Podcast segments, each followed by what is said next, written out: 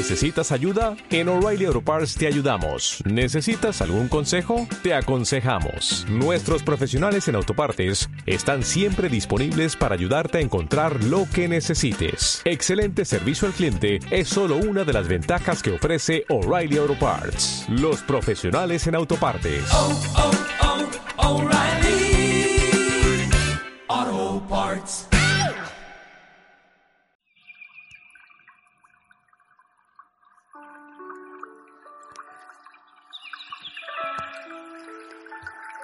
Hoy vamos a hablar dentro de la vía gozosa de el gozo de Jesús en el descanso. Un gozo que él nos ha enseñado a vivir. Lo vemos sentado en la casa de Betania, hablando tranquilamente, sin prisa. Y, lo, y vemos a María a sus pies descansando y compartiendo su descanso con el Señor. La vemos embebiéndose de sus palabras, mientras saborea las últimas que acaba de oír. María ha escogido la mejor parte y no le será quitada. Frente a la agitación de Marta, la paz. Frente al perfeccionismo de las tareas y trabajos, el amor, la escucha atenta, la contemplación. Pocos libros de espiritualidad hablan del descanso del cristiano, me parece, sin embargo, la Sagrada Escritura está llena de exclamaciones de gozo, de disfrute y de descanso del ser humano junto a su Dios. Hemos de atrevernos a pedirle un cabrito para disfrutar con los amigos. Es lo que el Padre desea y lo que le alegra. O pedirle como San Pedro que nos deje hacer tres tiendas en un momento de felicidad, como en el del, el del Tabor, y disfrutar un poco más a su lado. La espera y el disfrute del descanso no es egoísmo, es otro modo de amar y de celebrar el don de la vida, de la amistad, de la belleza que nos regala nuestro Padre del Cielo. Es una ocasión espléndida de unión con Dios, de acción de gracias, de alabanza, de adoración. Cultivar un espíritu contemplativo es lo que permite el descanso del alma como aquellas palabras que oyó Gabriela Bosís en unos momentos de siesta, agotada por el calor.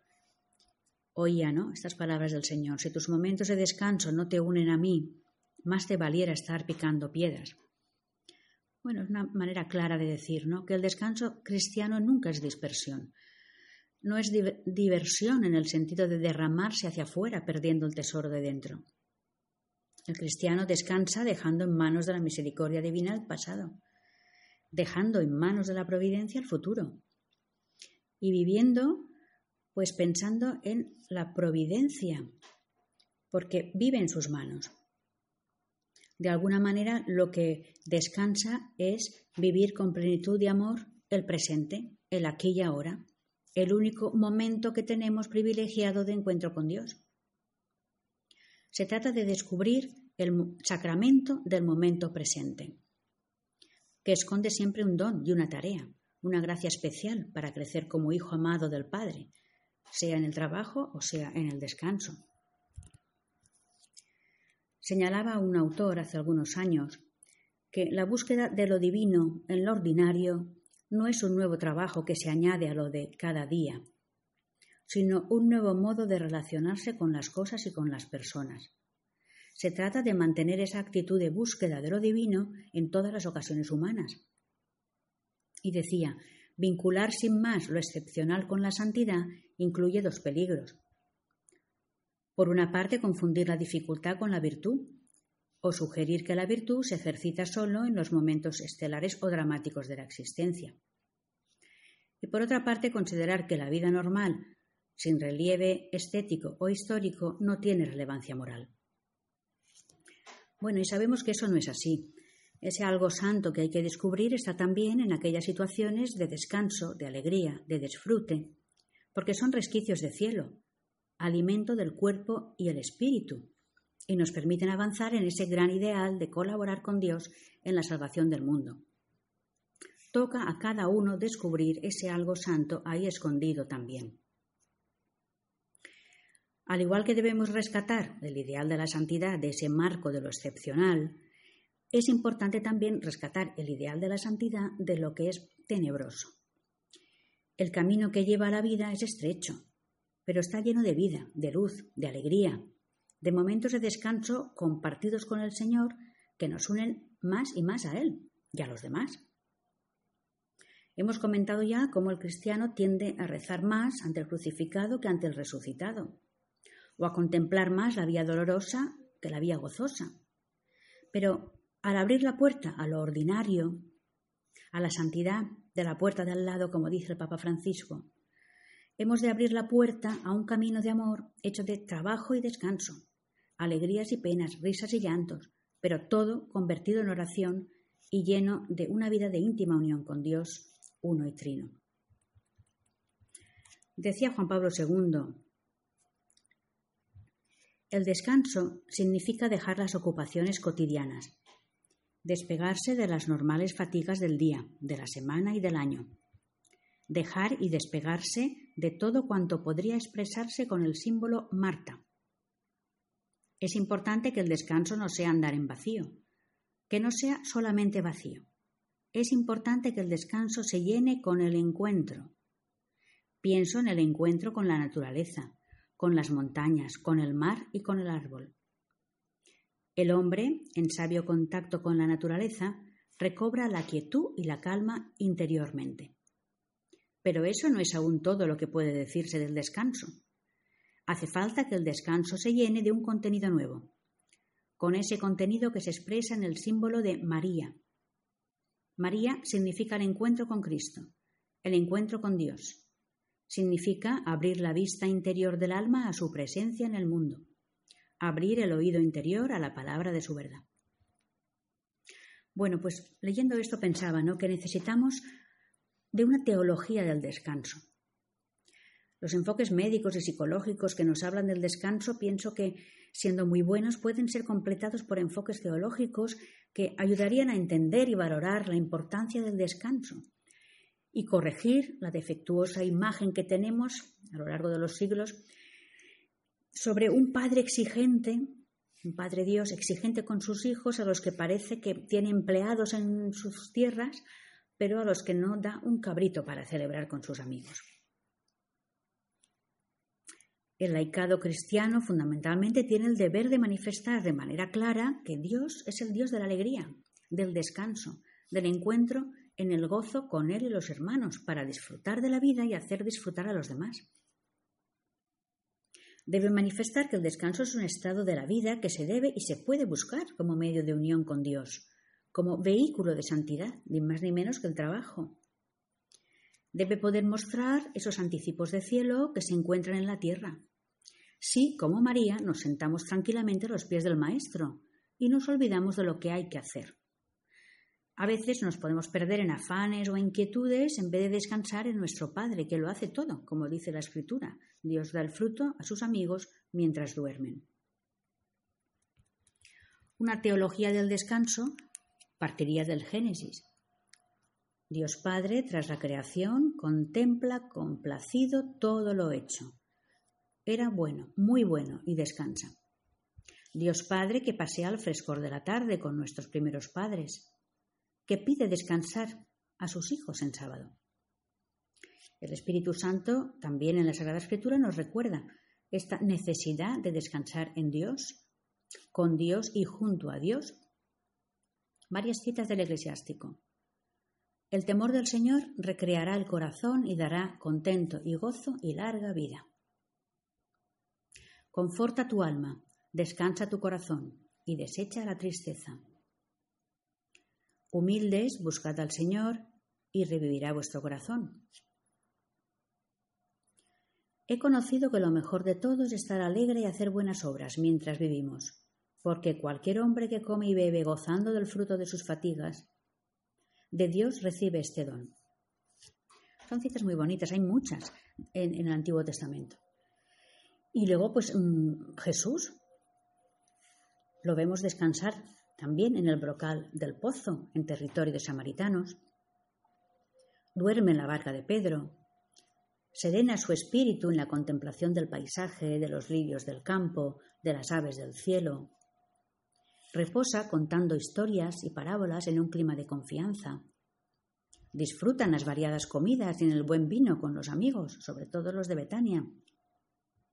Se divierte jugando con los niños, hablando en el frescor de la noche con algún amigo, en su retiro de Fren poco antes de la última Pascua. Y él mismo concreta, venid a mí los que estáis fatigados y agobiados, que yo os aliviaré. Venid a un lugar apartado a descansar un poco. Aprended de mí, que soy manso y humilde de corazón, y encontraréis descanso para vuestras almas. Como señala un autor, el descanso de mi vida es saber que Él está conmigo. Estar, vivir, convivir con el Señor es la garantía de todo descanso auténtico. Los apóstoles no se quejaron al ser interrumpidos por la muchedumbre cuando ya esperaban sentarse tranquilamente en la montaña. ¿Por qué? Pues porque habían descubierto ya que lo importante era estar al lado de Jesús, escucharle, disfrutar de su compañía y aprender pues lo que quisiera enseñarles en esa contrariedad también concreta y no esperada. Jesús, el Hijo eterno del Padre, descansa. Nos invita a descansar con Él y como Él. No era esclavo del trabajo. En su humanidad necesitaba un respiro también. Trabajamos con Jesús y descansamos con Él. Sabemos que no se trata de no hacer nada, pues hacer nada acaba cansando mucho más. Se trata de renovar las fuerzas, el entusiasmo, las ganas, volver a la acción con un corazón nuevo. Otro autor comenta hablando del descanso en familia.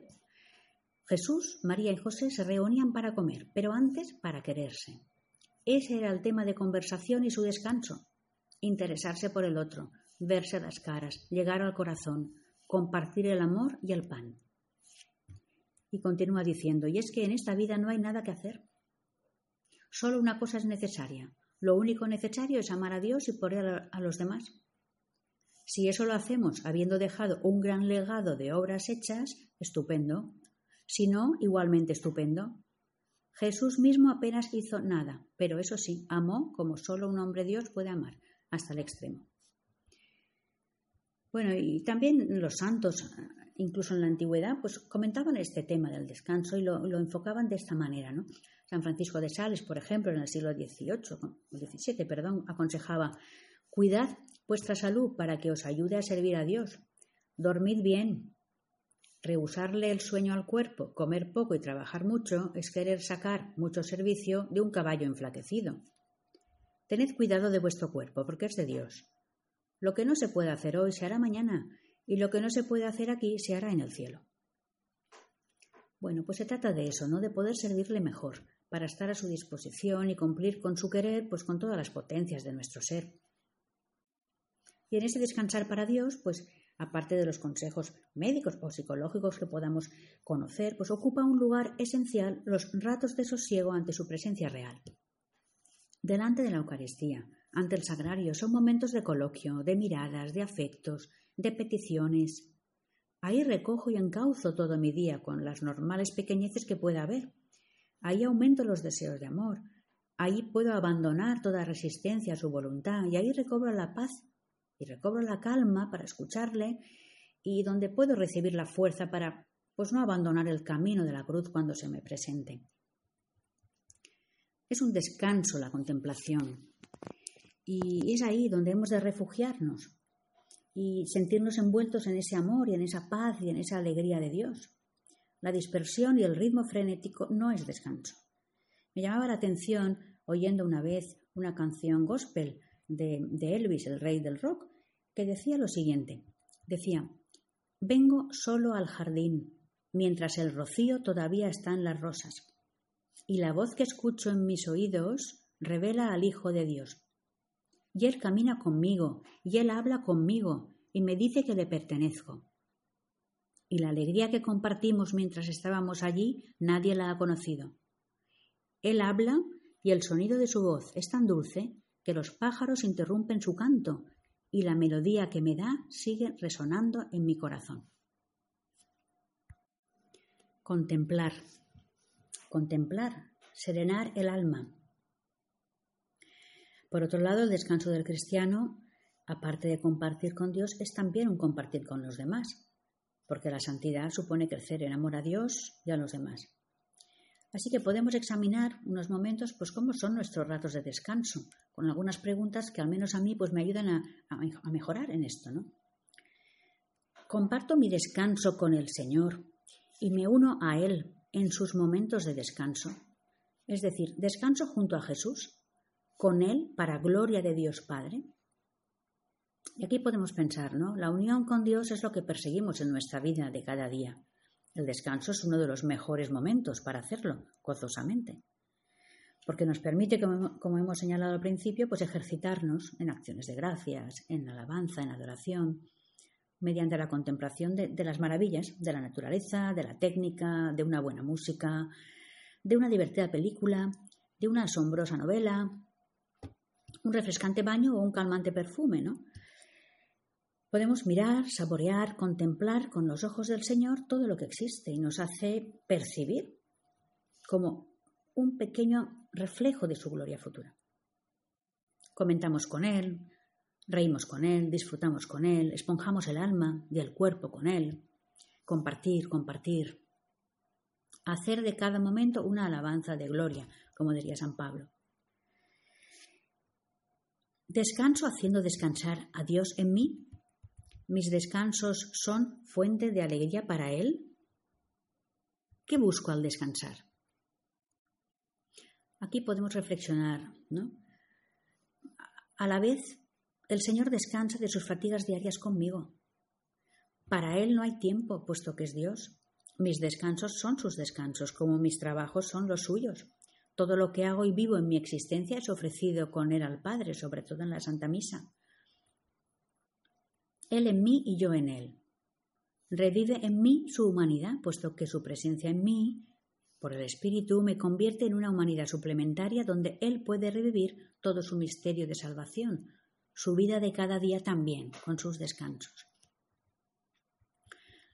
Lucho por estar libre de mis gustos personales, buscando sobre todo los de Dios.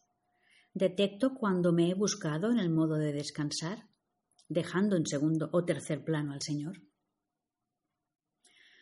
Aquí pensaba, no hemos de descubrir que podemos hacer descansar a Dios descansando de nuestros trabajos diarios, y eso es una fuente de alegría mayor. No nos quedamos en una dicha egoísta, sino que, frenando nuestros impulsos, ofrecemos instantes pausados que nos permiten libremente disfrutar de lo que se nos presenta, pero sin ser absorbidos o dominados por ello. Ser libre interiormente, también en el descanso, para que nada me ate, fuera de que eso me permita una mayor unión con Dios. He aprendido a descansar haciendo descansar a mi Dios, aliviando su carga y acogiendo parte de ella. Y aquí pensaba, si deseo colaborar con Él en la salvación de las almas, lo normal es que acoja con agradecimiento alguna astilla de su cruz, porque siempre redime y salva, y así evito instalarme en la queja, y es que el abandono en momentos eh, de dolor o de cruz, pues es descansante, mientras que la alegría, la rebeldía interior, la resistencia, es lo que agota y pesa. Lo sabemos por experiencia, ¿verdad? Señala una autora del siglo XIX. Podemos descansar al corazón de Jesús por nuestra apertura a los demás y por la acogida de sus dones. Y señala, ¿no? Cómo ese descanso del corazón de Jesús lo podemos procurar a través de una serie de condiciones, ¿no? Y decía, descansar para el corazón de Jesús es derramar los tesoros que encierra, es poder obrar en un alma con entera libertad, es ser consolado por la confianza y la humildad. Se trata de ser hoy y siempre un lugar de reposo y descanso para el corazón de Jesús, por la fidelidad amorosa al deber del momento presente, por el sí fiel a todo cuando, cuanto Él nos envíe, por nuestros actos de amor y voluntad en medio de las contrariedades de la vida. Se trata de conseguir, por la oración y la mortificación de cada día, las gracias que el corazón misericordioso de Jesús está deseando derramar en favor de las almas. Es preciso que tranquilo y en paz nuestro corazón reciba lo que su amor quiera obrar como María a sus pies, siendo un descanso para Jesús. Podemos serlo y hemos de procurar serlo. Es un reto, ese aprender a descansar en la compañía de las tres divinas personas también que me habitan, como decía Teresa de Jesús, que no estamos huecos, gritaba. Descansar en Dios y ser descanso para Dios. En las distintas maneras como se manifiesta, en mí, junto a mí, dentro de mí. Estamos envueltos, vivimos y existimos en Dios. Decía Isabel de la Trinidad. Oh Dios mío, Trinidad a quien adoro. Ayudadme a olvidarme por completo de mí misma para establecerme en ti, de un modo tranquilo e inmutable, como si mi alma estuviera ya en la eternidad. Que nada sea capaz de turbar la paz de mi espíritu ni hacerme salir de ti. Pacificad mi alma, estableced en ella vuestro cielo, vuestra dulce morada, el lugar de vuestro reposo. Que no os deje nunca solo, sino que me mantenga de continuo en vuestra compañía, con todo mi ser, mediante una fe viva, una adoración perfecta, una entrega total a vuestra acción creadora. Descansar con Dios, descansar en Dios, descansar para Dios, y descansar haciendo descansar a Dios. En resumen, es hacer de mi vida, con todo lo que la compone y también y sobre todo en este campo del descanso, un diálogo enamorado con el Padre. Con mi hermano mayor, con el amigo íntimo que guía mis pasos, el Espíritu Santo, y un diálogo que puede y debe extenderse, como hemos hablado en varias ocasiones, a esa familia del cielo, a José, a María, a los santos y también a aquellos que conviven conmigo por los caminos de la tierra. Ese cielo en la tierra es el verdadero descanso del alma y hemos de procurar llegar a él.